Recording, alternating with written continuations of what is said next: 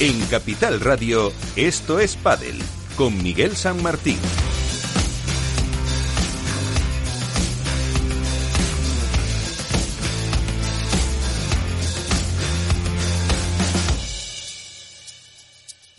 Y Félix Franco, como digo, y todo el equipo que hace posible que una semana más estemos aquí, aunque nos tomaremos un más que merecido para algunos. Descanso vacacional eh, para volver en septiembre con eh, fuerza, con novedades y con toda la actualidad de este deporte que nos ha dejado el eh, Premier de París en esa pista eh, central, la Philippe Chatrier de Roland Garros eh, con el triunfo de los eh, número uno.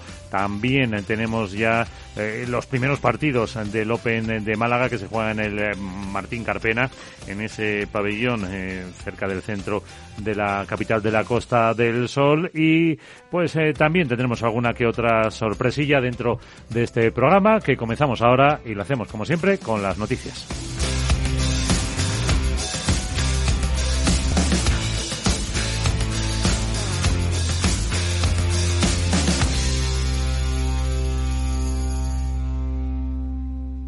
Así viene la actualidad con Contrapared.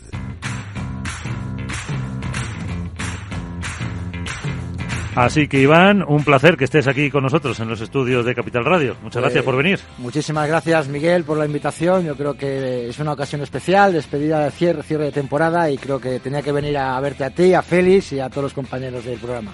Bueno, y ahora, ahora saludaremos al resto. Empezamos la actualidad como siempre. Eh, la primera parada la tenemos que hacer, como decía yo, en eh, París, en eh, Roland Garros. Pues sí, la primera parada es obligatoria. Ha sido el Premier Padel de Roland Garros, una, un lugar mítico, un lugar eh, entrañable. La eh, ver, ver en la Felicia es realmente algo que nadie había pensado en apenas no un año, ni dos, ni, ni hace diez años. Yo creo que también, mm, lo dije el otro día en otro programa de que estuvimos hablando, que es como un poquito como profanar un templo, ¿no? Algo de tenis que se mezcle con el pádel, pero bueno, es como si en el Wanda Metropolitano se hace un, un, concierto de Rolling Stone, no quiere decir que el fútbol sea rock. O sea, todo hay que conquistar plazas. Yo creo que, que la sensación de ver pádel en esa pista es realmente emocionante. Y deportivamente hablando, yo creo que bueno, eh, fue para mí un paseo de Juan y Lebrón. Desde el principio, excepto en la final, fueron ganando todos los partidos de dos en dos sets con partidazos auténticamente increíbles como el de cuartos de final 6-2, 6-3 a Coello y a Vela, un 6-1, 6-0 Miguel a semifinales a Tello y Chingoto y por la otra parte del cuadro, bueno, pues eh, llegaron efectivamente Chingoto y Tello, eh, a Paquito Navarro vencieron en la semifinal, en un Paquito un poquito flojo, un poquito despistado, un poquito alejado, no sé si sobrepasado por la situación, pero creo que, que jugó un, dos, dos últimos juegos, tanto de primer set como último, bastante malos. Y bueno, yo creo que nos quedamos con, con, el espectáculo de la pista. No se llenó tanto como el foro itálico, pero bueno, sí que parece no que Yo esperaba casi peor, por lo que nos venía diciendo Alberto la semana pasada. Yo creo que. Sí, que al final dicen no que entre 20 y 22 mil o 23 mil personas. Que ya está bien. Que ya está bien. Y creo que, que bueno, que, que, que, es importante. Y, y siguiendo hablando un poquito de Premier Padel, sabemos que el siguiente torneo es del 1 al 6 de agosto en, en Madrid. Y que ya aparece inscritos eh, Gutiérrez y Agustín Tapia. Eh, esto es una novedad, parece ser que Tapia haya llegado a algún tipo de acuerdo con, con su empresa, con Nox, para poder participar en Premier Padel y ya están inscritos en Madrid. Luego nos falta ver si seguirán para Mendoza, para el resto, pero bueno, ahí está. Eh, más cositas que tenemos que contar. Bueno, eh, se ha iniciado ya el World Padel Tour de Málaga. Ha habido algún que otro cambio de parejas, como puede ser Chisco Gil, que rompe con, con Silingo y se une a Ramiro Moyano y por contrario pues eh, Juan Cruz Beluate se une a, a la bestia Silingo. Uh -huh. Me ha gustado mucho ver a la pareja ayer en, pre, en previas, eh, Miguel, de volver a ver a, a, Juan a Juan y Mieres, Juan y Mieres. con nada más y nada menos que Chiqui Cepero. No, fíjate. Han jugado las previas, han perdido, perdieron, ganaron el primer partido, ganaron el segundo, pero bueno, es bueno recuperar a, a un mito, a un príncipe de, del pádel que vuelva uh -huh. a las pistas y creo que es algo muy interesante. Veremos a ver cómo se desarrolla el Málaga Open. Tenemos un mes realmente lo, loco. Después de Málaga tenemos una semana de descanso, luego empieza Madrid P1, luego Mendoza, luego una, una, exhibición de Bélgica, luego un Challenger. Yo creo que los jugadores van a empezar a acusar mucho el rendimiento físico y veremos a ver cómo, cómo llegan a, a final de temporada. Pues eh, lo veremos. Así tenemos eh, toda la actualidad hoy. Ponemos eh, el momento para la pausa, la tertulia y comenzamos.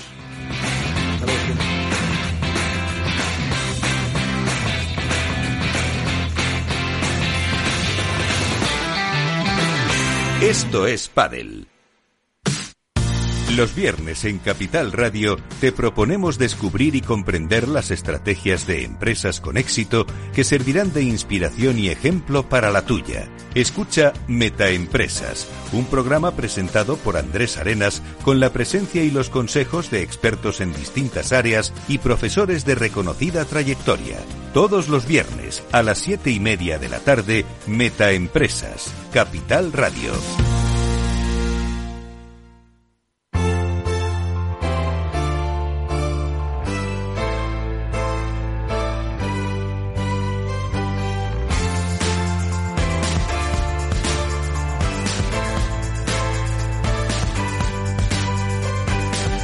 En Esto es Padel comienza el debate.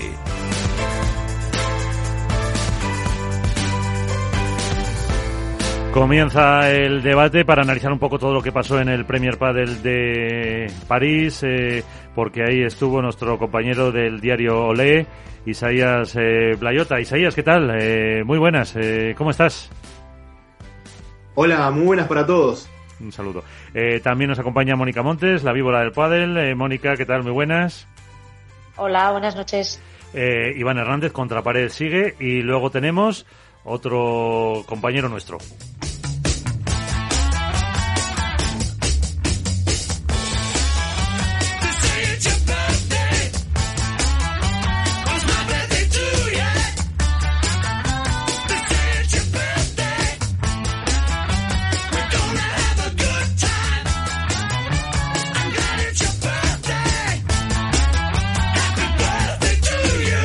Esta felicitación rockera que nos ha preparado Félix el Duende para felicitar también a Álvaro López, Padel Spain, su cumple.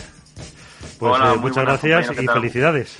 Bueno, muchas gracias y gracias a Félix. Me falta la melena para bailar al ritmo de la música, pero bueno. Hombre, tampoco son, son los son los Beatles. Eh, o sea, Bueno, que pero tampoco- un poquito de rock me ha puesto. a ver, los Beatles melena, pero vamos. Ver, no la que tengo no la que tengo yo ni la que tiene Félix, pero bueno, vosotros tenéis pelo para mover. Pues Bueno, bueno, bueno, eso, pero se agradece, pues, se agradece, gracias, felicidades, eh, Álvaro. Eh, no vamos a decir la edad, vamos a ser respetuosos por si alguien te ve fotos y eso, y tampoco es plan de, de decirlo. Pero bueno, vamos a hablar de, de pádel, que es lo que nos interesa, eh, y aprovechando que ha estado en París. Isaías, ¿qué sensación te ha dejado lo que has visto allí? Bueno, la sensación que me ha dejado es que es la misma que tuvimos después de Doha y después de Roma, donde uno decía este es el mejor torneo que se puede hacer, e indudablemente se va mejorando eh, fecha a fecha y mayor a mayor. Me parece que por el lugar emblemático donde se realizó, hoy en día no hay algo mejor. Eh, quizás sí faltó en las tribunas ese calor que habíamos visto en Roma, sobre todo por el público italiano que acompañó mucho eh, de manera masiva y muy presente y metiéndose en, en el partido. Pero en cuanto al resto, creo que Premier Padel volvió a subir la vara en cuanto a la organización, sobre todo por llevar al pádel a un lugar tan emblemático y representativo para el mundo del tenis. Ujú. Eh, ¿Por qué eh, todos los jugadores, tú dices que es eh, algo que, mm, que es un punto diferente? Eh, ¿Qué diferencia hay con otros torneos que has, que has eh, vivido tú? Porque se habla mucho de la atención a los jugadores, no sé, el trato, el, el ambiente, pero mm, ¿cómo se puede concretar eso para, para lo que estamos fuera el, el verlo? Es que estamos hablando, creo que una definición que dijo Sancho, si mal no recuerdo, después del primer torneo de Doha, que es un torneo de tenis al cual simplemente se le ponen canchas de pádel. El resto, eh, incluso en la, en la zona de prensa, creo que Tello y, y, y Chingotto decían, no puedo creer que acá mismo estaba sentado Rafa Nadal.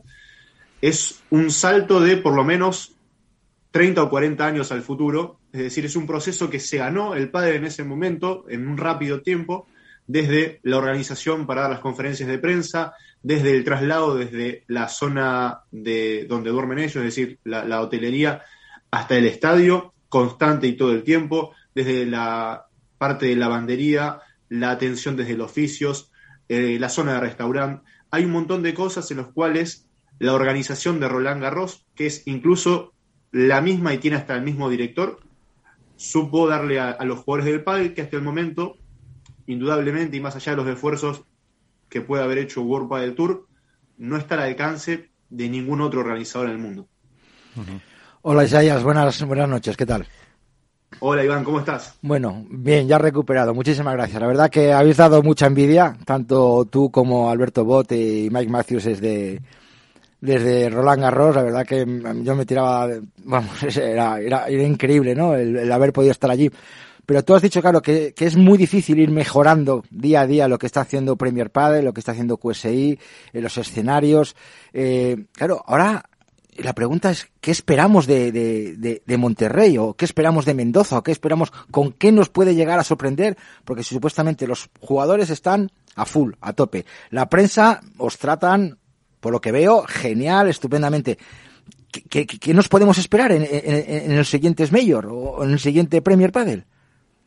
Yo creo que el objetivo que se plantean, al menos para 2022 y 2023, es seguir apostando a ciudades capitales o a ciudades donde ya se hayan desarrollado, al menos previamente, torneos de tenis para no fallar.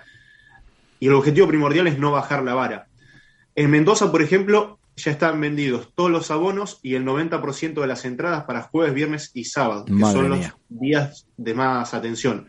En Mendoza, tengo en Madrid, quiero decir, tengo entendido que el público va a ser un poco menor por la fecha en la que se realiza, según me contaron algunos colegas también, pero ahora tiene que ver con mantener la vara en ese nivel para este año y el año siguiente. Tuvimos la posibilidad de hablar con Lizzie llanamente, quien es la mano derecha de, Nasser en este proyecto, y el embajador catarí dentro de Premier Padel.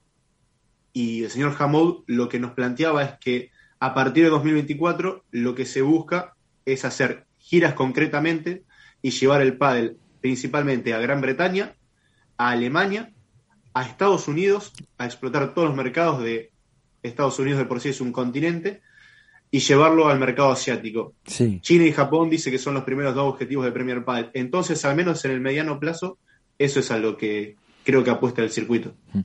¿Y tú crees, eh, Isaías, que, eso puede restar torneos, por ejemplo, a, España, en el sentido de que World Padel Tour está muy centrado en España, que puede restar hmm presencia de, torneos en España al ser tan global eh, en el resto del mundo? Sí, yo creo que sí, que eso va a pasar. Que se van a seguir realizando torneos en España y en Argentina por ser las cunas del pádel, pero lo que quieren es principalmente sacar al pádel. Mi pregunta era, ¿ustedes saben que cuando vayan a hacer un torneo a Australia, quizás en las tribunas haya la misma cantidad que en Doha? y al menos desde Premier Padel saben que al principio, para empezar a, cosechar después, van a tener que sembrar y encontrarse con tribunas vacías. Con suerte del 50%. Es un poco lo que pasó ahora en Francia, que quizás la imagen panorámica muestra un deporte que no está todavía a la altura del tenis. Bueno, pues si, si sentamos a todos juntos, igual parecía más, ¿no? sí, si nos apretamos. Claro. Sí, sí, Álvaro, Álvaro. Ah, Mónica, ah, yo, quería preguntarle a, Isaías dos, dos cuestiones. Eh, la primera, por desconocimiento total, eh, bueno, hemos visto el escenario que ha sido París, el escenario que ha sido Roma y que ha sido Qatar. No sé cómo va a ser el escenario de Argentina cuando os toque a vosotros albergar la prueba. No sé si es un, también un escenario en abierto, encerrado, no sé si es, digamos, cinco estrellas y este nivel premium que tienen ellos. Eso por un lado. Y luego, por otro, bueno, aquí ya más o menos hemos hablado mucho del tema chicas, de, la decisión que pueden o no pueden tomar. Eh, quería saber un poco cómo lo ves tú personalmente, el, tema de las chicas. No, me hablaste con Luigi también, ¿no? Sobre eso. Sí, em, en cuanto a lo de las chicas, creo que hoy los mensajes son un poco más contundentes, al menos desde la parte de la FIP y de Premier, e incluso de los propios jugadores que están en la asociación, Creo que Pablo Lima fue el que dijo que ve en un futuro que las chicas se van a sumar al circuito de Premier Padel. Incluso tengo entendido que había una posibilidad de que sea una exhibición en París con algunas jugadoras del circuito profesional y, no se terminó haciendo. Pero realmente no estoy encima de las negociaciones, simplemente lo que eh, repito es lo que dicen desde Premier Padel, desde FIP, que son bastante optimistas a que en un futuro se cierre. Tengo entendido que no es tan hegemónica la decisión entre la asociación de jugadoras y que el abogado es quien está llevando adelante la, decisión después de haberse realizado una votación. Pero me parece que todo indica que las mujeres en, un mediano plazo, ojalá corto, se sumen a, a Premier Padel. Y en cuanto a lo de Mendoza, se va a realizar en la Concagua Arena. Es un estadio nuevo que se terminó de construir en 2018. Yo particularmente no lo conozco, pero queda dentro de un complejo en el cual hace local Godoy Cruz, un equipo que está en primera división, que es un complejo muy, pero muy grande, tiene capacidad para 8.500 espectadores sentados y ahí dentro se va a hacer el torneo indoor, van a montar las tres pistas, la central y las dos alternativas y todos los que saquen la entrada para ese día van a tener la posibilidad de recorrer y dar vueltas sobre el anillo y ver cualquiera de los partidos que, deseen. Recordemos que acá en Argentina estamos en verano, así que eh, por eso la decisión de hacerlo indoor. Y después la idea de sacarlo de Capital Federal tiene que ver también con despegarse un poco del Buenos Aires Padel Master, que sí se hace en Buenos Aires, por eso lo llevan a, Mendoza, al interior del país. Efectivamente, pues eh, las chicas a mí lo que me llega es que, eh, no sé Mónica si tienes tú otra cosa, que al final son las...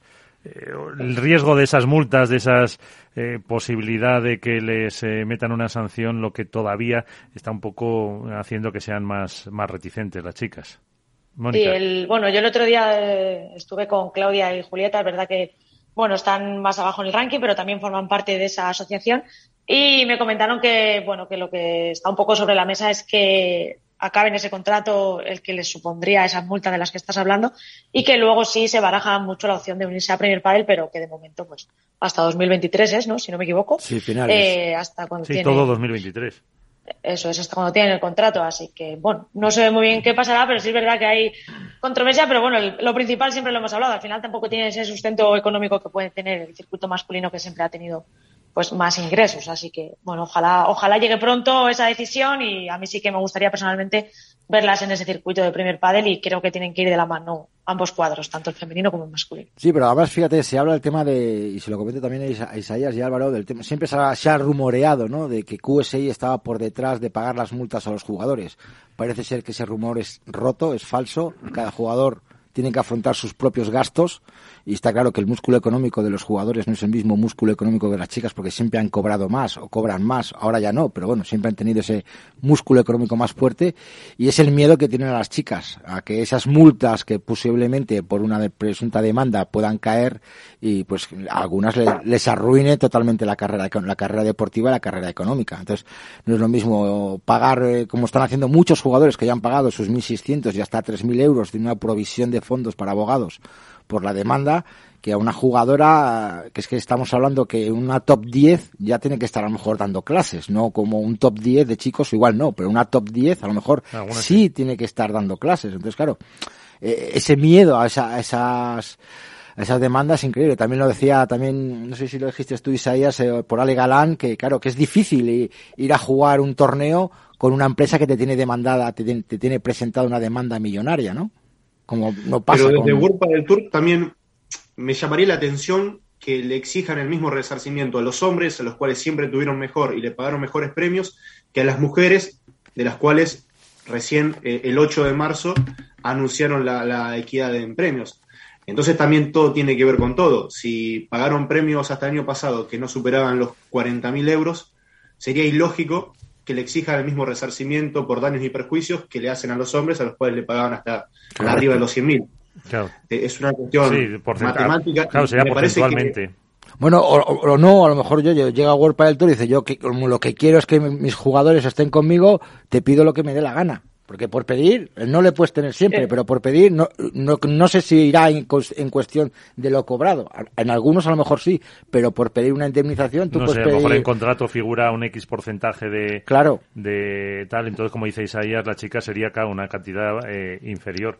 pero que también que les haría muchísimo daño, sí, está claro. Por eso. Así que, eh, eh, y una, una cosa, en tanto en la conversación con el representante de QSI como con Luigi, eh, ¿cómo se ven esas relaciones? De, ¿Les preguntaste por las relaciones con Huelpa del Tour? Bueno, tanto Luigi sobre todo fue el que habló, tiene un mensaje muy claro y es que desde un primer momento él considera que romper con la exclusividad no es romper con el contrato o incumplirlo. Eh, obviamente que después de, estos dos primeros fallos, el primero en las, el de la cima y segundo el del Tribunal de Madrid, de ni siquiera tratar la, demanda a la FIP, a Qatar y a la asociación, ese mensaje se, se acentuó aún más. Lo tiene como respaldo, pero todavía yo pensé que iba a ser un poco más extremo con sus palabras y fue muy cauteloso, sabe y dice que esto lo deja en manos de abogados y que ellos solamente se centran en Premier Padel y eso lo va a repetir, imagino, desde acá hasta que finalmente salga eh, el circuito de Premier Padel en 2024. Entonces, con eso al menos Luigi trató de no meterse demasiado. No sé, ya lo dijiste tú en la, entrevista de Sellas Blayeta con, con, Luigi Carraro, diciendo que, que siempre al, fin y al cabo lo, lo, lees entre líneas, ¿no? Que, que, tiende la mano a cualquier circuito, ya sea APT, ya sea World del Tour, pero lo que él quiere es que todo esté bajo el paraguas de, de la FIP. Cualquier torneo que se haga, que esté bajo ese mismo paraguas, ya sea APT, eh, World del Tour o Premier Padel. O sea, tiende la mano, otra cosa es que luego esos circuitos quieran formar parte de ese paraguas. Claro. Eso, eso es así. También otra cuestión, antes de hablar un poquito de deporte, eh, le preguntaste por el, eh, riesgo de que el tenis pueda eh, pues absorber un poco al pádel. De hecho, la Federación Francesa, Italiana, Catarí llevan el tenis y es un, un riesgo que aquí eh, hace dos semanas eh, lo dijo el presidente de la madrileña. La semana pasada, no sé si tuviste oportunidad de escuchar a Ramón Morcillo y Isaías, también lo, era un temor que tenía el todavía presidente de la española, Ramón Morcillo, de que al final el tenis absorba, absorba un poco el mundo del pádel. Bueno, e, en esto fue recontra claro eh, donde él expresaba que si vos haces un show de los Rolling Stones en Roland Garros, no quiere decir que el rock y el tenis sean lo mismo. Claro.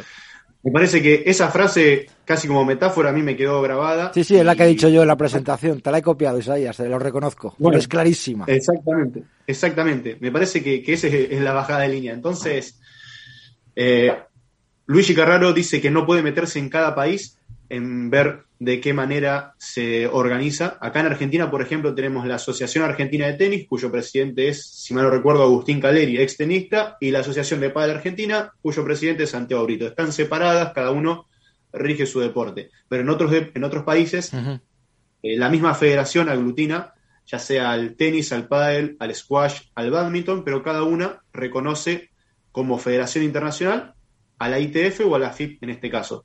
Él dice que no puede meterse en cada país y que mientras cada federación de tenis nacional reconozca a la FIP como el órgano rector a nivel internacional, no, no debería haber ningún problema. Bueno, esperemos que no haya ningún problema. Mónica Álvaro. Yo iba a hacer una pregunta a Isaías. Eh, comentaste con él el tema del Mundial, vuelve a ser allí.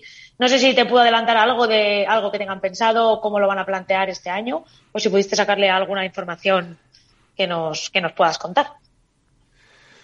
Eh, todavía no tienen del todo, del todo sobre la mesa el tema del Mundial. Creo que antes están terminando de ultimar detalles sobre los nuevos torneos que se vienen de, de Premier Padel pero según Luigi Carraro, hubo tres ofertas sobre la mesa y la que más le convenció fue la de Doha. Eh, en un momento, y creo que lo van a poder escuchar en el podcast de Alberto Bote y de Javi Blanco, en el cual se toca ese tema en profundidad y Luigi sale a defenderse ante la pregunta casi un poco incómoda de por qué se repite sede de un año a otro. Entonces él sale al paso explicando un poco que en cuanto a niveles logísticos tiene que apostar a, a lo seguro, sabe que Doha tiene un estándar ya alto y que el año pasado los jugadores le dieron el aval y por eso apuesta a repetir a Doha. Pero creo que la idea es a partir de 2024 ir variando sedes en distintos lugares del mundo. Hombre, esto yo creo que deben de variar, porque si es, por, si, es por eso, como tienen los estadios ya montados y los tienen todos, ¿qué va a ser? ¿Va a ser todos los años en, en Doha? No. Yo creo que no. Aquí había ofertas. Aquí estaba Valencia, estaba Madrid. Que bueno, pues uh, aquí se han celebrado mundiales de menores, se han celebrado mundiales absolutos con, con un excelente resultado tanto de público como de, instalaciones. Pero bueno, eh, quieren aprovechar eh, las, las instalaciones de Doha, pues perfecto. Que tienen miedo que haya otro Paraguay. Claro, tienen miedo que haya otro Paraguay, ¿no? no, por favor. No, yo sobre todo eh, más allá de lo que dice Isaías, eh, yo le veo la problemática este año al Mundial de que coincide en fecha con el Mundial de Fútbol. 15 días antes. Y ya, y ya hemos comentado aquí que a nivel de hoteles eh, y demás, es verdad que el pádel no mueve la misma masa de gente quizá que, que las concentraciones de cada selección, pero que no hay hueco para albergar a la gente ahora mismo eh, a las distintas selecciones y a los jugadores. Yo creo que ahí sí, ahí habrá escenarios estupendos y, y grandes estadios y pistas, pero tienen un problema, yo creo, a nivel de, de alojamiento. Pero bueno, Hombre, más a ver, de eso, sí, yo, sí, yo sí. también quería preguntarle a colación de esto a Isaías eh, si él personalmente, esto ya como, como aficionado como, o como experto en, en pádel, eh, si tú crees realmente que es porque ya estaba o sea, se ha elegido Qatar porque ya estaba todo montado o crees que puede haber algo más, algún interés digamos económico por el hecho de que QSI es la que patrocina el circuito Premier Padel y un poco por devolverles el favor entre comillas o puede haber alguna eh, algún asunto más allá de que simplemente esté ya todo montado. Yo creo que tiene que ver un poco con las dos cosas. Eh, por lo general, 2 más 2 suele ser 4 y en este caso eh, el nexo está claro. O sea, Qatar nunca escondió de que, incluso, bueno, esta entrevista que hacemos en conjunto con, con Jesús Mata de Marca es también un poco la promoción de el desembarco catarí en el mundo del pádel.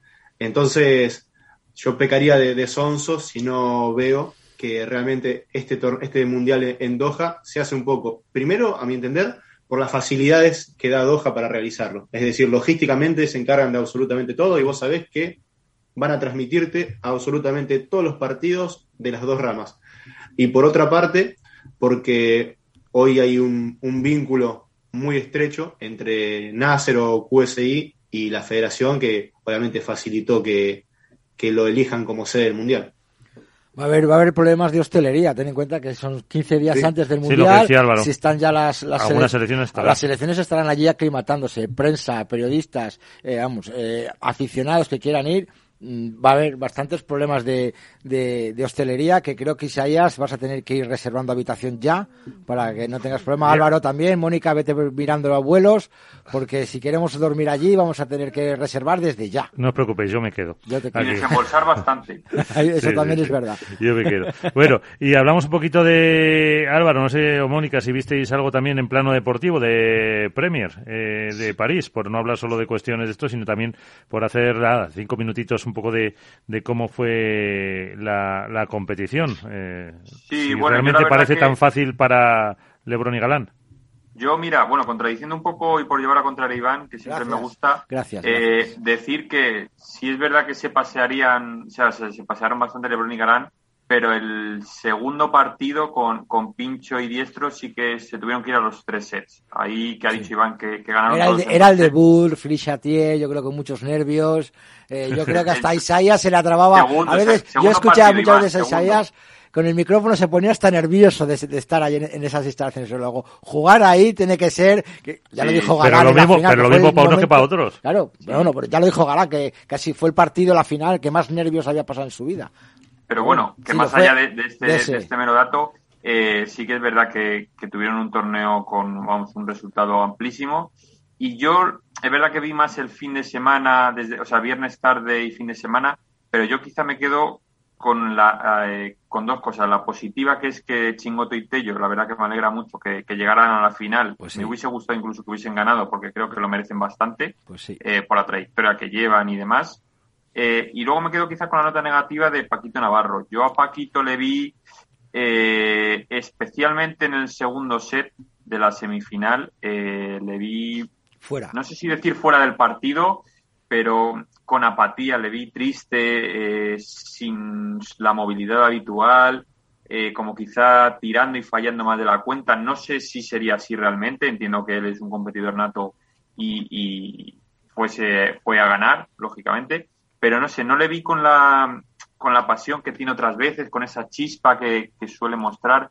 Y, y me sorprendió bastante porque es una pareja que, que el año pasado consiguió muy buenos resultados. Este año eh, también ¿Han han, ganado alguno? título y demás. Han ganado, Pero han no- ganado alguno, ¿no? Ganaron uno, me parece, han ganado un Sí, torneo. sí, han ganado, o sea, este año han ganado títulos, pero no están con la frescura, no sé si a nivel físico, a nivel mental, eh, no está con la frescura de otros años y ya te digo, a Paquito le vi muy fuera del partido eh, si lo comparo con, con Martín Dinero.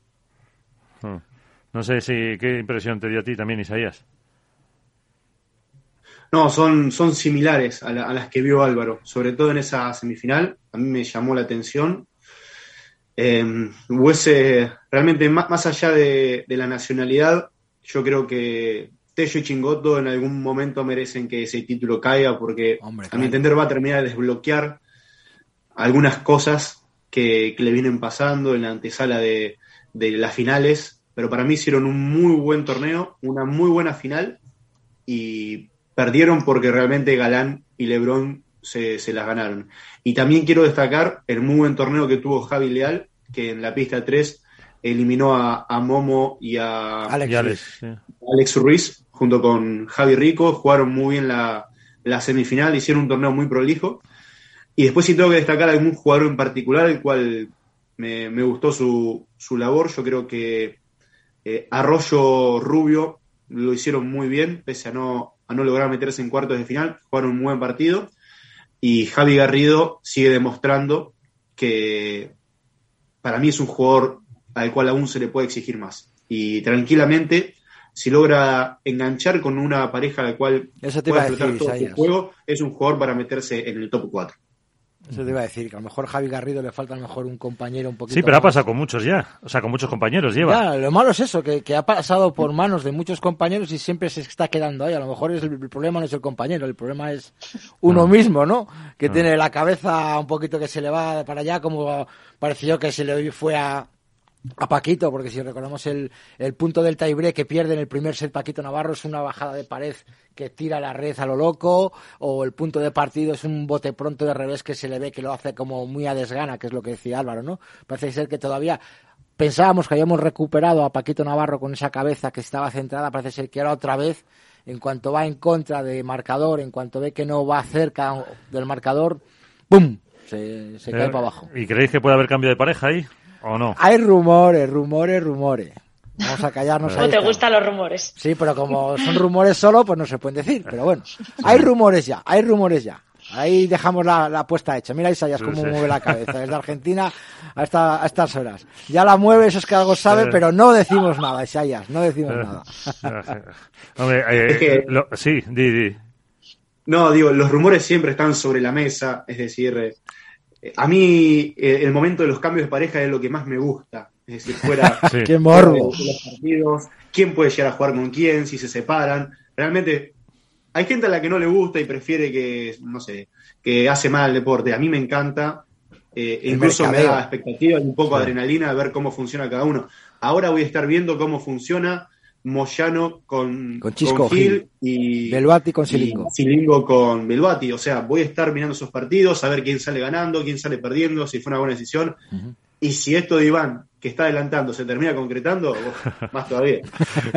lo que pasa que, no hemos dicho nombre, si, no, hubiera, si no hubiera habido lo de Premier Padel, fíjate eh, qué buena época es para si parejas quieren cambiar, porque estaba mm, pues claro, 15 días. No, cinco semanas. Cinco semanas, todo, mes de agosto, claro, todo mes de agosto para aclimatarse. Y luego había un Challenger, o sea que tenía... Ahora no da tiempo ya. Claro, esa es la, la cuestión que era para ir entrenando, ir descansando, ir desconectando, pero a la vez buscando nueva pareja. Y ahora ya eh, es que no da tiempo. No da, tiempo. porque eh, después de Málaga. Eh, una semana de descanso. Una semana de descanso y empieza el Premier de Madrid, así que, que se encima. O sea, Mendoza puede ser la despedida de varias parejas.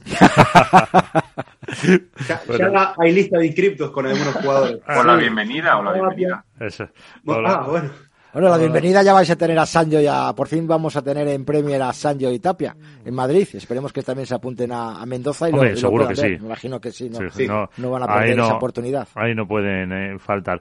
Pues eh, lo dejamos aquí la parte de eh, Premier Padel. Isaías, muchísimas gracias por atendernos desde Buenos Aires. Te seguimos en tus publicaciones en el diario Olé y no sé si te veremos por Madrid o no en el Premier. Ojalá. Ojalá, ojalá pueda estar ahí y encontrarlos, o si no, nos veremos en Mendoza. Así que para mí ha sido un placer pasar este rato charlando con ustedes. Pues esperamos verte por aquí, por Madrid. Eh, un abrazo. Gracias. Chao, chicos. Chao. Seguimos. Chao.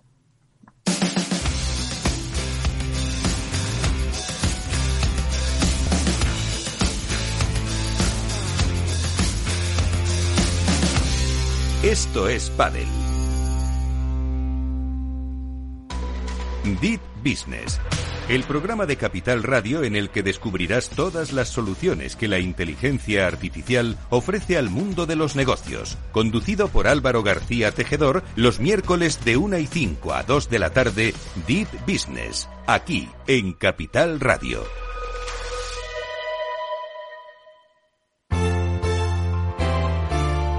Esto es Padel.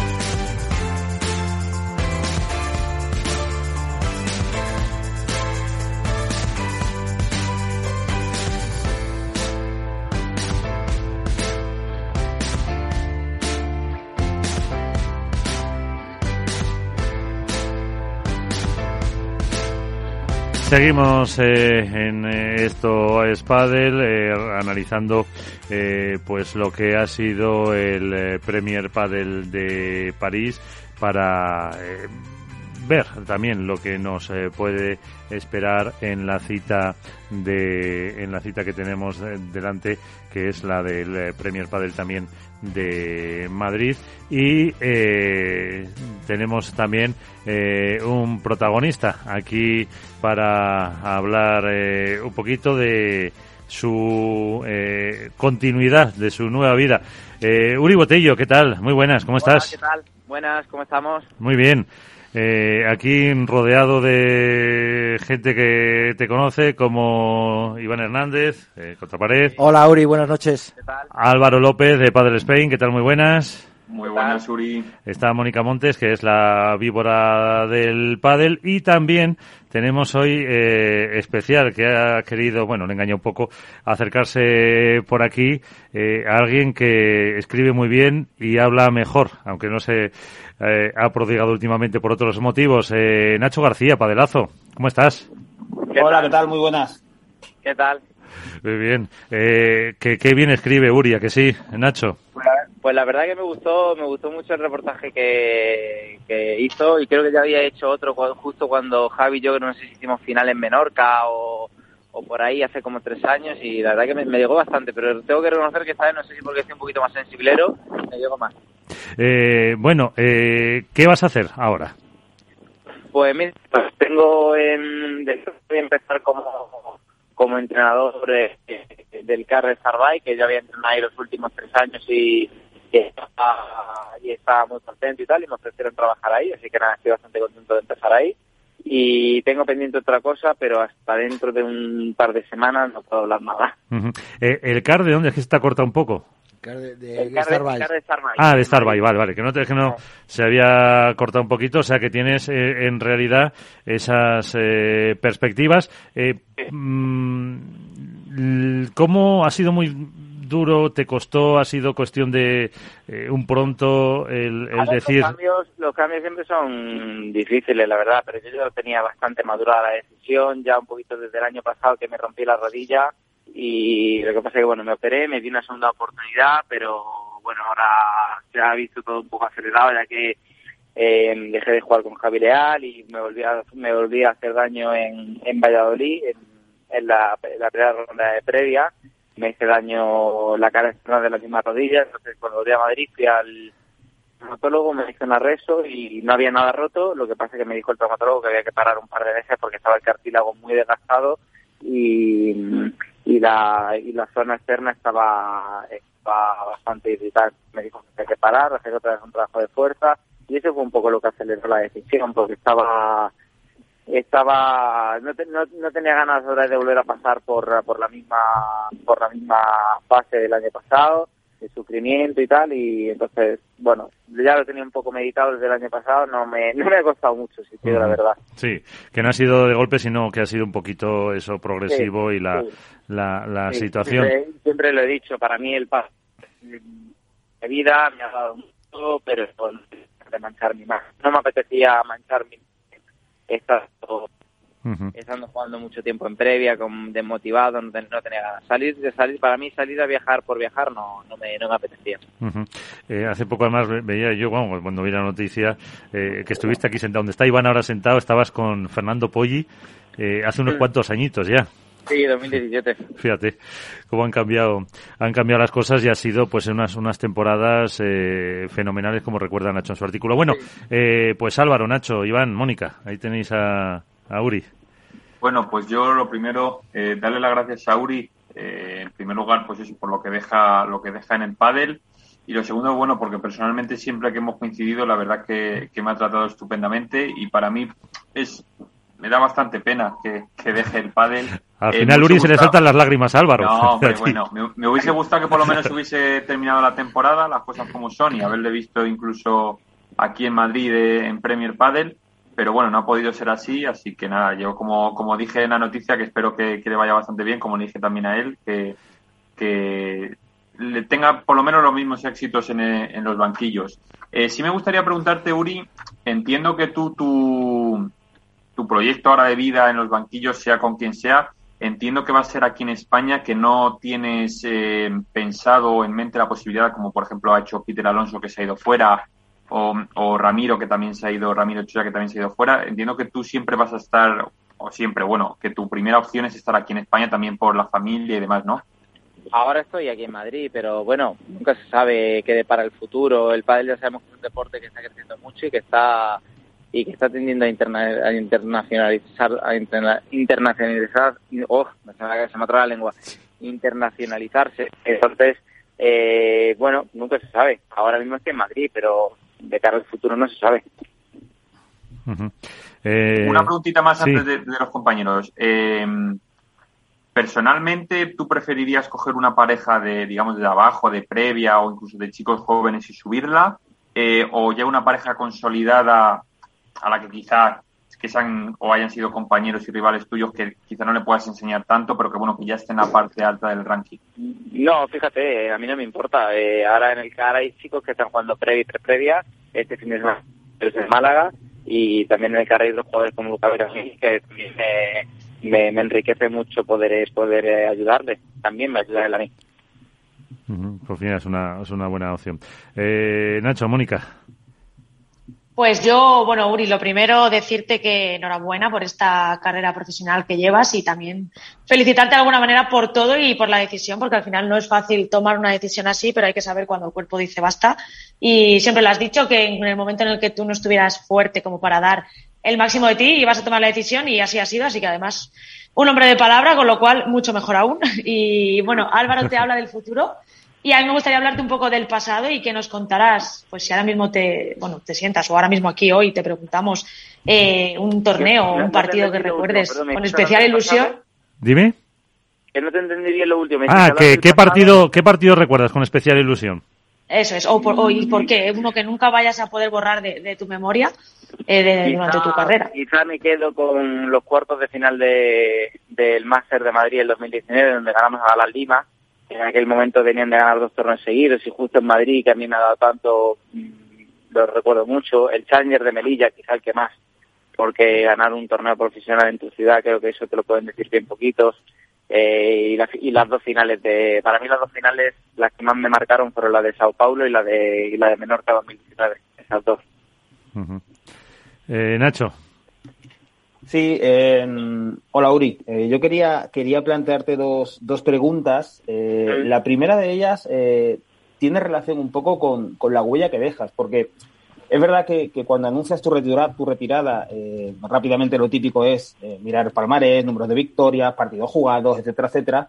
Pero yo me, me, me llamó mucho la atención ver la reacción de compañeros y compañeras tuyos del circuito a tu anuncio de retirada, reacciones públicas, lo podemos ver en las redes sociales, eh, gente como Vela, Galán, Lebrón, eh, las gemelas Galleto, eh, Martita Ortega, o sea, prácticamente todos los compañeros y compañeras, y, y no solamente la cantidad, sino la calidad de su reacción, el discurso que tuvieron. Eh, yo no sé eso cómo, cómo, lo, cómo lo viviste, cómo, supongo que luego a nivel en privado te habrán, te habrán escrito, te habrán dicho otras cosas, pero pero esa reacción pública debe ser, eh, no sé si como irte como con el palmarés de un número uno, pero de luego tener conciencia de que has dejado una huella muy profunda, imborrable en el pádel, ¿no?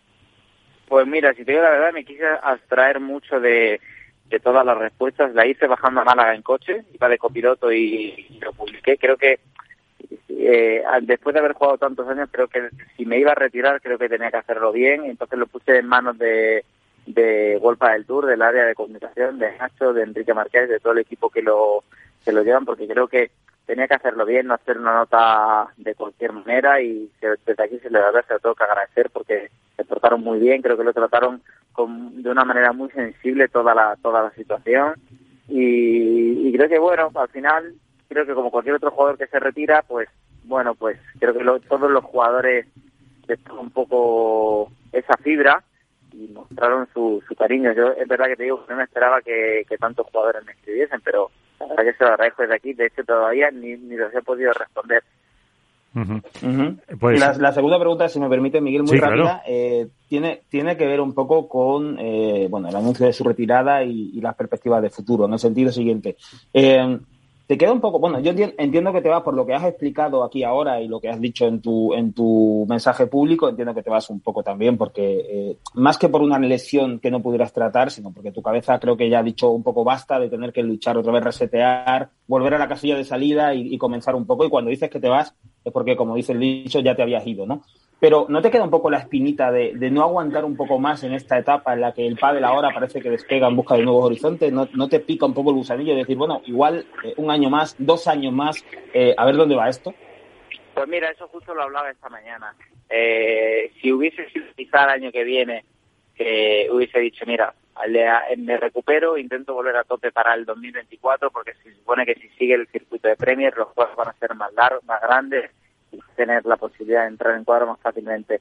Pero tal y como está el circuito a día de hoy, eh, recuperarme para volver en noviembre, y claro, el año que viene estar en previa prácticamente el año, iba a ser para mí psicológicamente muy duro estar un año entero jugando previas, no dar buena imagen, mm, no sé, creo que creo que era el momento idóneo y creo que era la situación, la, decisión aceptada.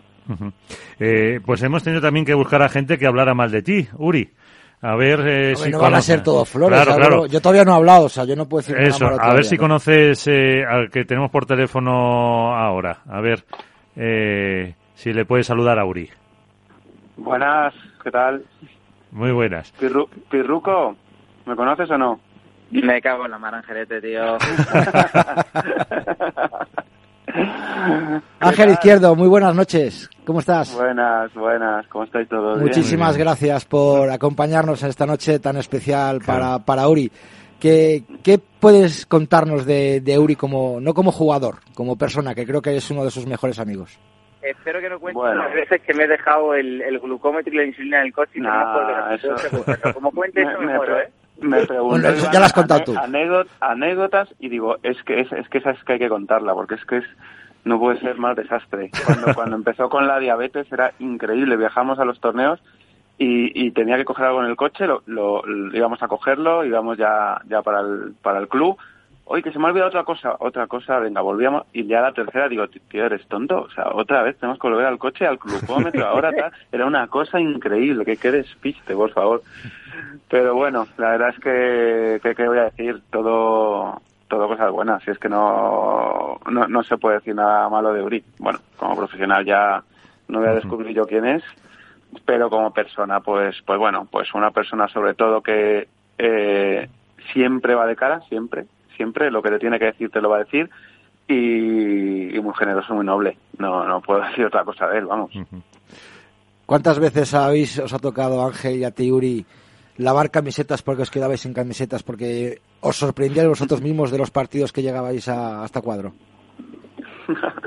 Cuéntalo, cuéntalo tú, Alguna, que otra. Yo recuerdo la de Bilbao, la de Bilbao en el 2011, la de, la de los Sí. en, la, en el secador del Sí, sí, la, la, la de que estábamos en, la- en la residencia y lavándolos, luego colgándolos detrás del club, eh, en, en- en lo- en- en las cestas, en la puerta, por los picaportes, bueno, bueno. Bueno, era el, pa- era el país que había en ese momento, ¿eh? Y incluso hoy de vez en cuando se ve algún jugador todavía lavar la ropa en, en el octubre, pero bueno. Yo en Valladolid, en. Valladolid he lavado ropa a jugadores en mi casa, ¿eh? que se han quedado sin ropa, que me la han dado para llevármela a mi casa. ¿eh? Ahí va, no, no, no, no nos miento. De algún jugador y de alguna jugadora seguro, ¿eh? Bueno, eso ya no, yo, lo, lo otro lo has dicho tú. Yo solo digo Bueno, jugadores. Eso. El Jugadores. haya devuelto, ¿eh? Jugadores. Haya devuelto las ropas, el mérito. También es verdad. Me he intentado quedar con alguna, pero no, los chicos y las chicas tenían que jugar y he tenido que No, devolverla. no te han dado mucha bola. Es que, no sé, es que en algunas culturas sí llegan a ser tan guapo, Iván. Ya, bueno. No, mira, el último recuerdo que tengo de Uri ha sido, ha sido más en este año en Madrid, eh, perdón, en Valladolid, que, que le vi le vi jugar allí, le pregunté qué tal estaba. Además, creo que fue el partido siguiente en el que te lesionaste, ¿no? donde No, fue estuve. el partido que me lesioné. Ah, fue el partido que, fíjate, pues no me dijiste nada, canalla, toca ya. Pero bueno, yo creo que, que Uri deja una huella muy importante en el mundo del pádel, sobre todo con grandes golpes, esa bajada de pared que, que describe Nacho en su artículo, que la verdad que me emociona volver a hablar contigo, Nacho, tengo que decírtelo. Y esa, ese golpe contra pared que, que hizo en Valladolid, a doble pared contra eh, en la plaza central, creo que es uno de los golpes más bonitos. Pero eh, me has dicho que te quedas con títulos de el de Menorca y el de Sao Paulo, pero alguna victoria significativa en el sentido, hombre, has ganado a Juan y a, Gala- a Juan y a, y a le has ganado a, a, a Velasteguín, a Lima, algún jugador que te digas, joder, con este tío es que me ha costado muchísimo. A ver, nunca lo van. A Vela nunca lo Nunca. ganaste. Eso es que Vela no jugaste con gané. Ángel entonces de pareja. Con Angelete no, con Angelete no. Era mira, Abel- demasiado Abel nunca- lastre. a Abel nunca lo gané y, y siempre tuve la sensación de que tampoco le iba a ganar.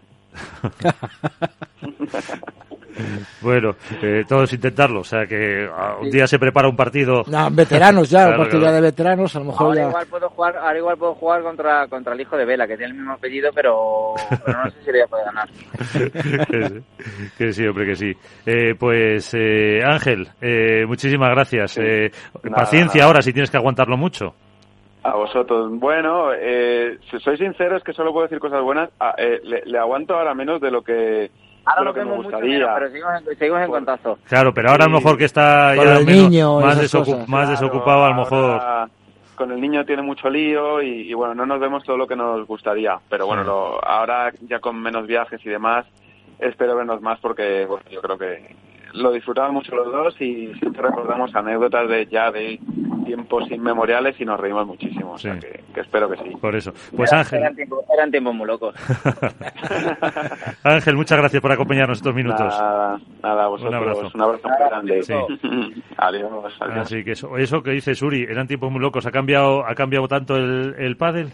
Eh, ¿Se Ahora- parece en algo a eso, ahora- lo de los calcetines?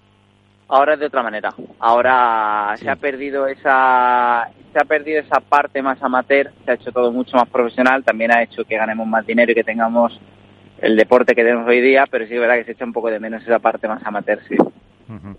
Eh, Nacho.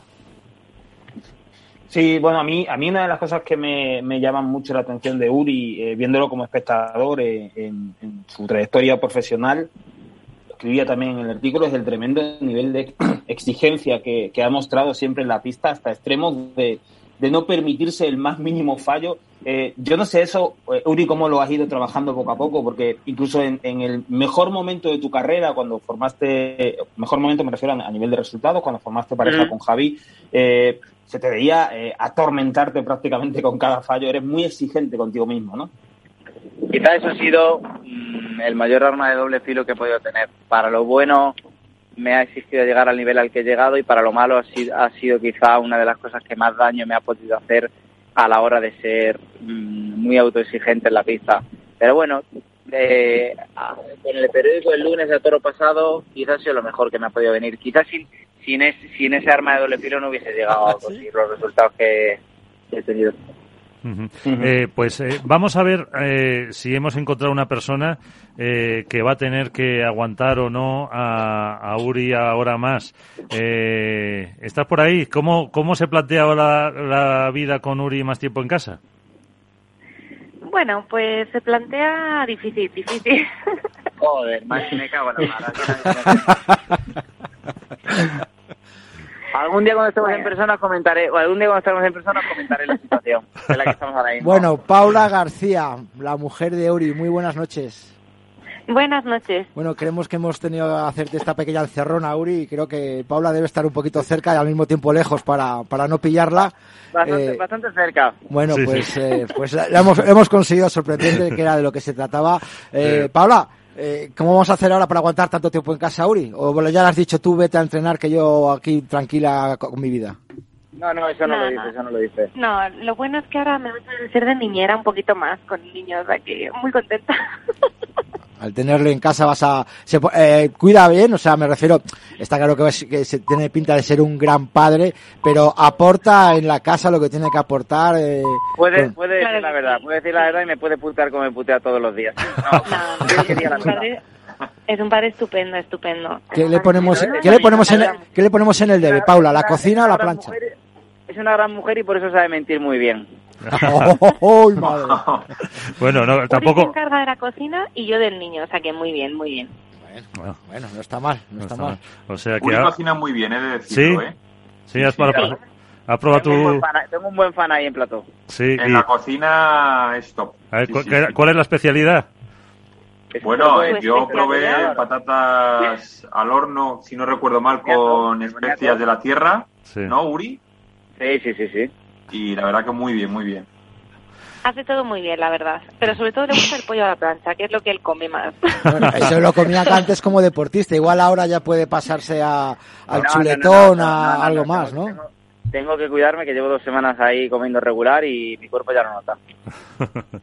bueno, pues eh, ahora, ahora Paola lo que le puedes hacer es un, un menú cada día y que te lo vaya preparando. Le dice, "Hoy quiero esto, el martes paella, el miércoles cocido. Y en un Así. año le vemos el Masterchef. Sí. Me voy a aprovechar un poquito, sí. Hombre, tampoco es mala idea. ¿Cómo has vivido tú, Paula, esa decisión de, de Uri que dice que llevaba madurando ya un tiempo?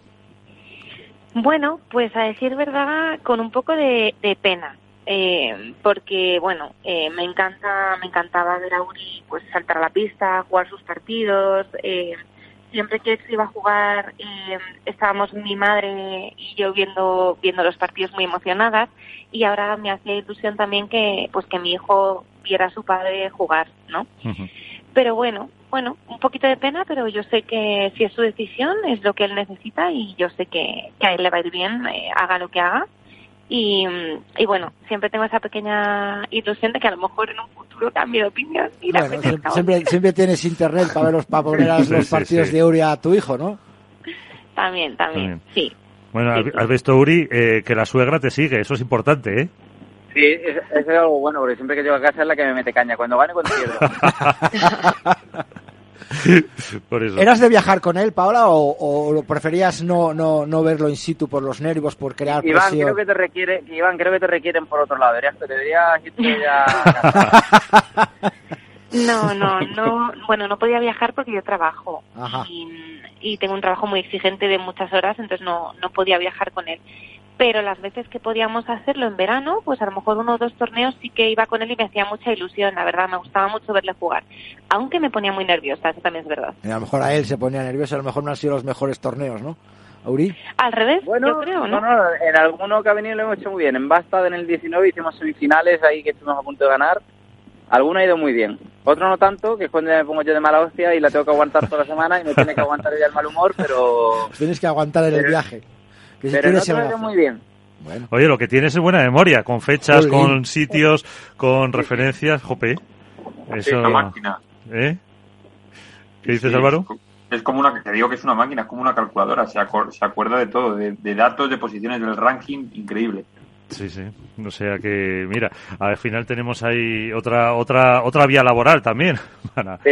para de para meroteca aprovechar. o lo Sí, sí, ponemos sí, de sí, colaborador para que nos dé datos Así que, pues eso, pues yo creo que vamos a poner, no sé, Nacho, ¿cómo... ¿Con qué compañero, Dime. perdóname un segundo, Miguel, eh, has tenido muchos compañeros, eh, ¿con qué compañero te quedas más? No, no solo por los resultados deportivos, como hemos, hemos dicho, también ha dicho Nacho en su artículo, con Javi Ruiz, o Con Javi me quedo. con Javi Ruiz te quedas, pero por los resultados, por la complicidad, Por todo, por todo. Por todo al final, por resultado. También con Javi Concepción tengo mucha amistad ahora Sí. y tal, pero es verdad que siendo un poco justos o injustos con Javi Concepción, con Javi Ruiz al final he vivido el mejor momento, los mejores resultados. Eh, El mote que te puso.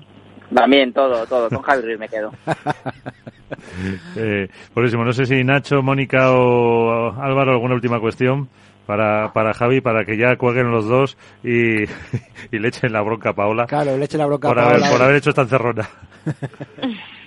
Ah, Nacho, yo despedirle Sí. que, que le vaya, lo he dicho, que le vaya muy bien. Y bueno, quizás sí, a lo mejor preguntarle eh, un poco cómo él que ha estado en, dentro del top 10, que ha jugado Masters y, grandes pruebas, eh, ¿cómo se vive un poco esa, no quiero decir tampoco decadencia, porque tampoco es así, pero bueno, ese competir de, digamos, de la parte alta a luego tener que pelearse en previas eh, con chavales que vienen apretando mucho más jóvenes que él y demás. ¿Cómo se vive eso, sobre todo mentalmente? Pues es muy duro, porque el, el deporte cambia por completo, el jugar en pabellones, en con tanta gente a jugar en clubes donde donde hay no hay espacio para salir, son dos deportes diferentes. Es una, yo siempre lo he hablado, es una de las asignaturas pendientes de World del Tour, intentar mejorar esas condiciones y bueno, eh, es la evolución del deporte. Hace 15 años en la central no se pisaba hasta cuartos o semis, ahora la central se pisa en primera ronda y en última ronda de previa. Bueno, eh, son dos, son deportes diferentes. Pues eh, Uri Botello, muchísimas gracias por estar con nosotros. Eh, yo preguntaba lo de la especialidad, lo que pasa que Álvaro lo ha dicho, para ver si algún día nos invitabas, pero vamos, eh, ya lo de la especialidad lo ha dicho Álvaro de las patatas, así que... Queda pendiente. Queda pendiente, queda pendiente. Eh, Paola, paciencia. Bueno, le queda. Tengo, tengo. Pues, y, él, conmigo, ¿eh? Pues muchas gracias eh, a los dos. Uri, que te vaya bien y te, y te molestaremos en otra ocasión, que no te libras. Un abrazo. Un abrazo. Gracias. Adiós. Hasta luego. Esto es Padel en Capital Radio.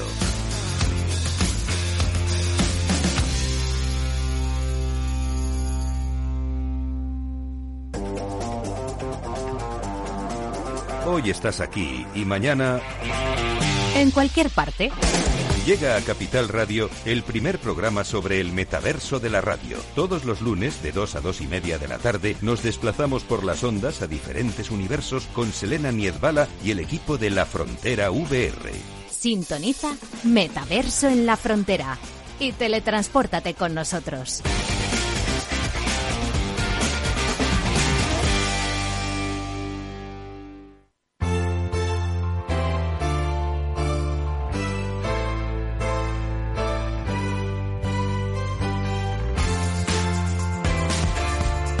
Esto es Padel.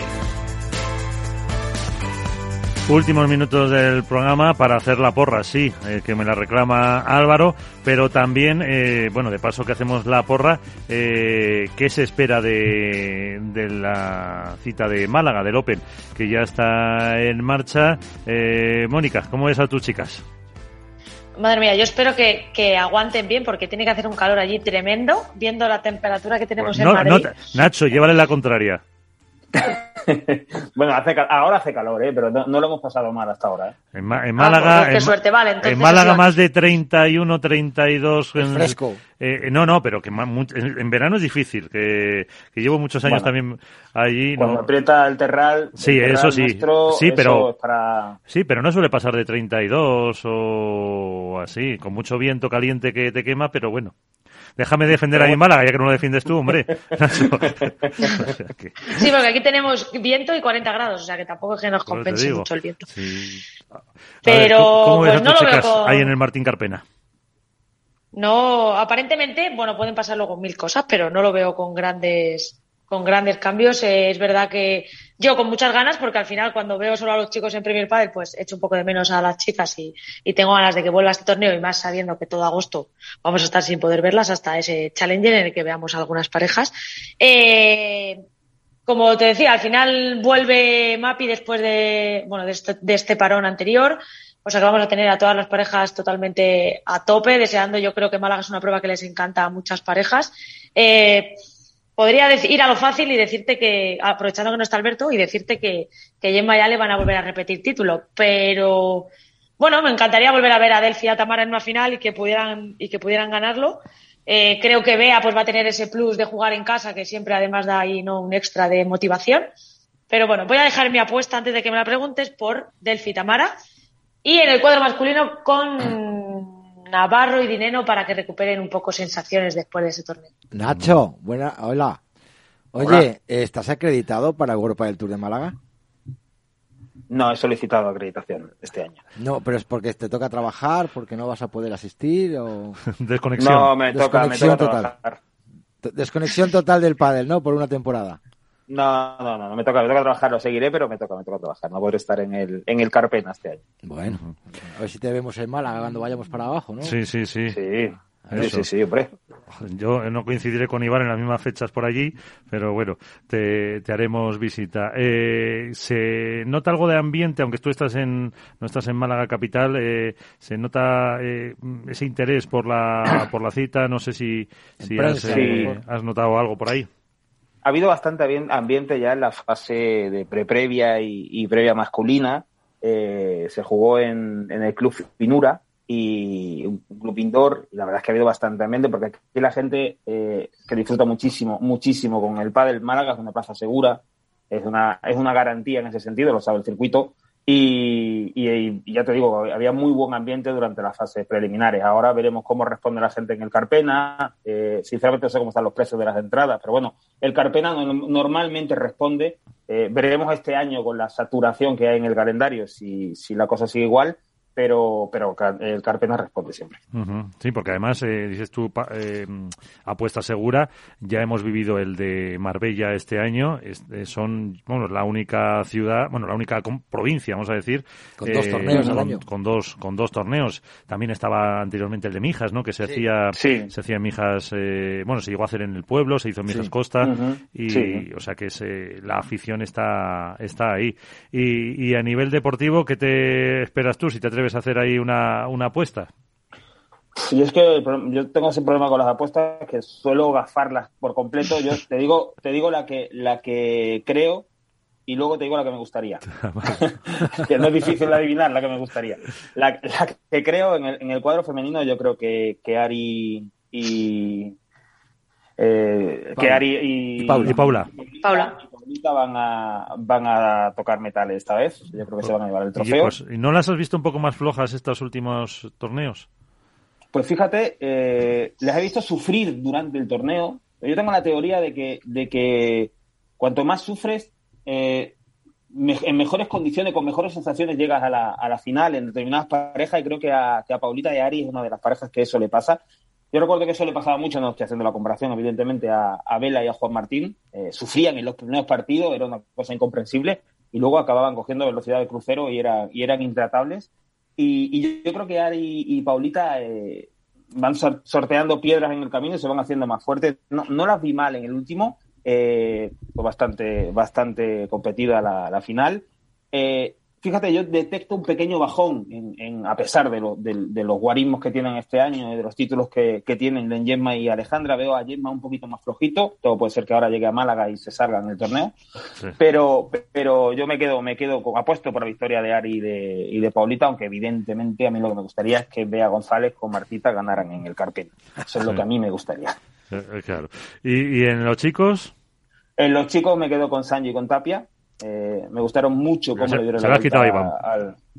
Eh, Sí. sí. ¿no? Me, gustaron mucho cómo le dieron la vuelta a la final en, lo último, en el último torneo, mucho, mucho. Aunque evidentemente mi, mi ilusión, mi sueño sería que, que Ale Ruiz y que Momo se coronaran en el Carpena.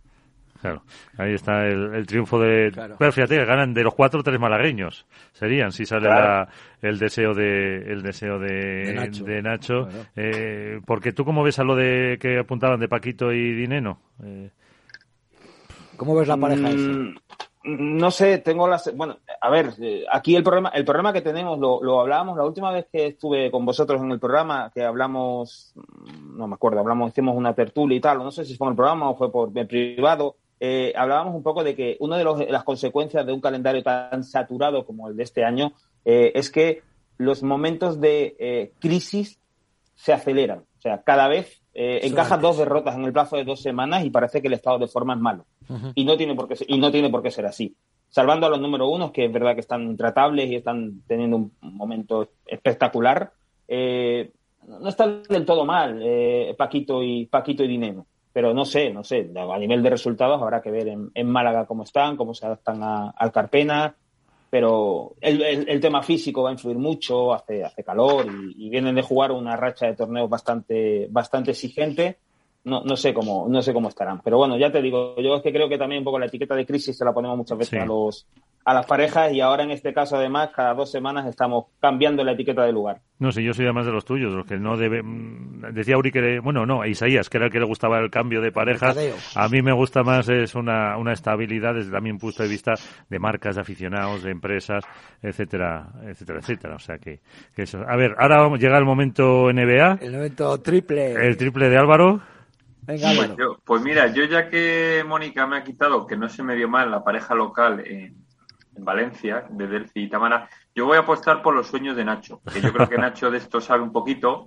Entonces yo ya lo tenía pensado, digo, a ver si no me lo quita él también, pero bueno, voy a apostar por Martita y Bea en chicas y por Alex Ruiz y Momo en chicos. Bueno, de- Yo creo que no que le- ganaran Alex Ah, Ruiz y Momo nos gustaría, nos haría a todos. Y yo creo que a Nacho no le importaría perder, tampoco. No. O sea que. no, no, para nada, para nada. perder la porra. A ver, Iván, ¿vas tú o voy yo? Venga, dale tú, me voy a quedar el último. estoy- Bueno, pues Si yo- Si a Iván ya se lo han quitado, con lo cual le da lo mismo. Ya, pues yo fíjate. tengo que elegir otro. pu- Pues yo voy a apuntar a Lima y a Tapia, aquí metido medio triple, y en chicas, pues eh, la verdad que no pensaba, pero ya con lo que me estáis quitando me quedo con Ale y Yema. Voy a hacer. Pero tú eliges, do- tú eliges dos parejas, así tienes más probabilidad de ganar, ¿no? A Lima y a Tapia. Claro. Claro. Ah, bueno, Lima y Estupa, perdón. Ah, sí. Sí, Bien visto, bien Perdón, visto. perdón, perdón, Digo, perdón. Yo me Bien digo, apuntado. Perdón, perdón. al apuntarlo, pero no. Bien apuntado. Elige tres si quieres. Eso. Bueno, Nacho, ¿no tiene nada que hacer? No le bueno. gusta perder. Venga, Eso. yo voy con veteranía y juventud. Vela Coello. A ver. Y, Ay, Ojo, no han salido no han salido los número uno. Eso no ha salido, eso es lo que dice Mónica, ojo, que no está, se lo dejamos eh, a Alberto Bote, Alberto. que le mandamos, le mandamos un abrazo que está con, con el positivo, señor coronavirus. Vamos a respetarle su, su, Sí. su porra de siempre. Bueno, ¿no? la de chicos, el otro se la he quitado yo. La de chicas se las quito tú. Y en bueno, chicas, aquí pones. En chicas, eh, uf, esto es básico. Yo creo que también es otro triple, ¿eh? a, a Lucía y Marta. Lucía y Marta. A ver, a, a Lulú, conocida por Eso, a, a Lulu. Y Marta Marrero. Eso sí también es otro triple, pero bueno. Así que, bueno, pues eh, ya con esto, eso, vamos a poner enseguida este punto y final a un eh, programa en el que hemos, eso, dedicado eh, mucho a, a la, la retirada de, de Uri Botello, que se va a dedicar a los banquillos, nos contará con quién, y, y hemos contado también con la presencia de Nacho, que ya sabes que aquí es tu casa. Y Encantado que para, vosotros siempre. para cuando quieras, así que prepara la cartera porque irá Iván a principios de agosto, agosto por allí. Yo a partir del día 15, 20 de agosto estaré también por ahí. Así que, Nada. bueno, saca menos dinero con Iván para que me quede más para mí. Sabe, sabe No hay que yo decirlo. salgo barato, yo salgo barato. No, Yo solo no salgo barato. vai- vais a tener lo mismo los dos. O sea, Madre mía. un café de máquina. Un café de mar. Pero bueno, pues eh, Nacho García Padelazo, un placer como siempre estar con Muchas gracias, muchas gracias por la invitación. Un es un placer como siempre estar con Pues eh, Mónica, Álvaro y Iván, también muchísimas gracias por acompañarnos eh, prácticamente todas las semanas, siempre aquí al pie del cañón y eh, feliz verano. Igualmente, compañeros. Igualmente. Que lo pasé muy bien. Gracias.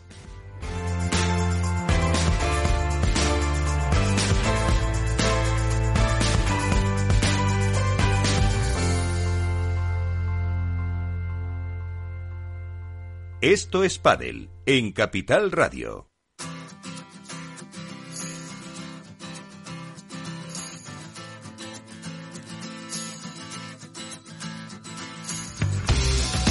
Pues ahora sí, ponemos punto y final a esto es Padel. Nos tomamos un pequeño descansito con este programa en el que hemos analizado un poco lo que ha sido el Premier Padel, qué puede pasar con los próximos torneos.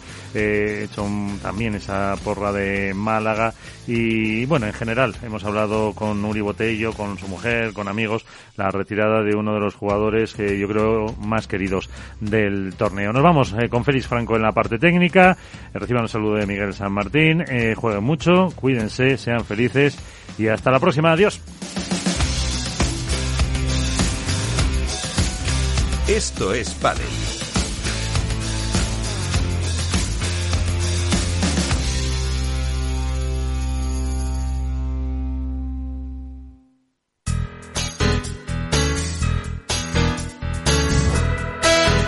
Capital Radio, música y mercados.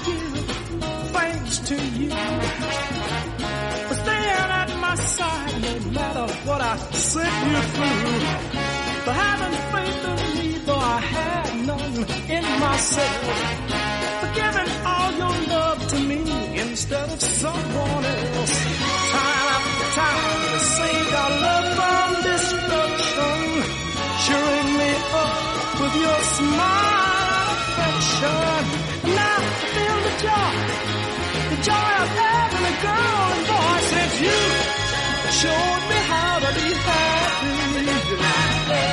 You showed me how to be happy. I started all my pride to find the words to say. I've been a perfect fool, a perfect fool in every way. I make it up to you. Times I've hurt you so. The last thing I would do, honey, is to let you danger now. I don't think.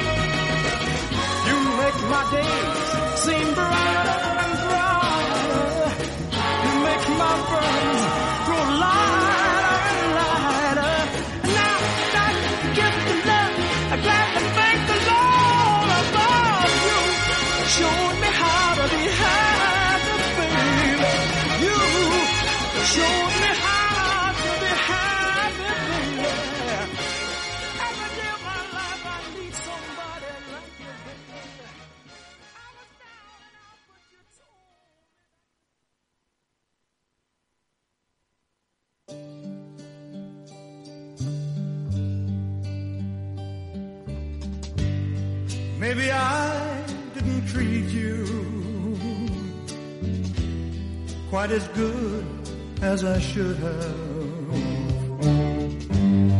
Maybe I didn't love you quite as often as I could have. Little things I should have said and done.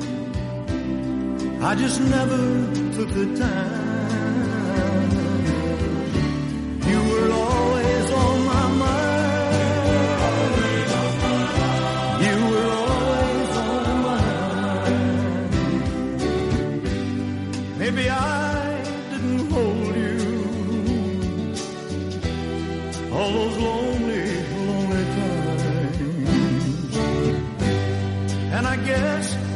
Never told you. I'm so happy that you're mine. If I made you feel second best, girl, I'm so sorry I was blind.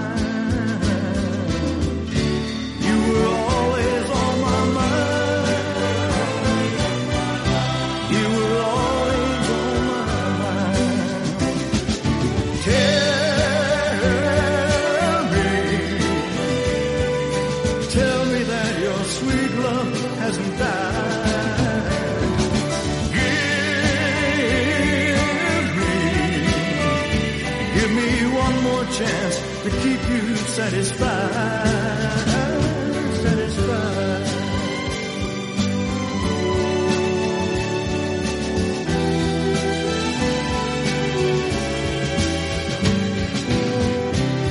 Little things I should have said and done. I just never took the time.